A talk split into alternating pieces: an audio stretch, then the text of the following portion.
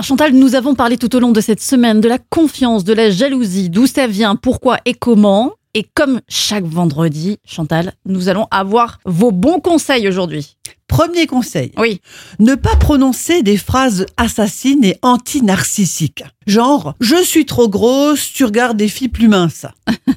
Genre, je suis nulle au lit, les autres partenaires te faisaient jouir et pas moi. Ou alors, je sais bien que tu me quitteras un jour. C'est terrible des phrases comme ça. Ah oui, bah ouais, complètement. Moi, j'ai un ami qui m'a dit que sa femme lui a dit ça juste le jour de leur mariage. Oh Et non. il m'a dit c'est terrible parce que j'avais l'impression qu'elle me donnait une injonction. Également, se parler ouvertement, prendre le temps de s'exprimer calmement et sincèrement. Évoquer ses souffrances et ses douleurs, et l'autre en face ne doit pas les contester. Je le répète, ne pas les contester. Hmm.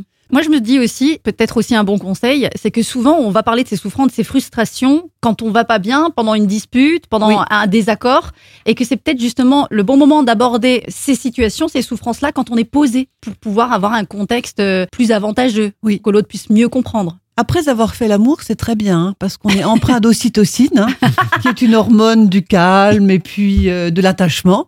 Trois minutes après, vous pouvez vous parler vraiment très bien. Ah, c'est magnifique. C'est le conseil du vendredi. hein.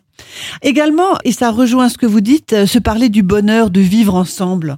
Pas que des choses qui ne vont pas, vous voyez, Oui. être fier de l'autre, le, respecter, le complimenter devant les amis. Et puis on parlait, vous savez, de l'axe de la jalousie avec son curseur. Donc vous placez le curseur au bon endroit pour vous-même et ensuite à votre conjoint. Est-ce que vous êtes jaloux Un peu Beaucoup Passionnément Ou alors est-ce que vous avez une crédibilité sans limite? Hmm. Dernier conseil, évidemment, si la jalousie persiste et prend trop de place, il faut consulter. Eh ben Sinon, voilà. elle va vous détruire. Pour ce faire, rendez-vous sur Doctolib, vous tapez Chantal Igilong. Absolument. Tout est dit. Tout est dit. Merci Bon beaucoup, Chantal.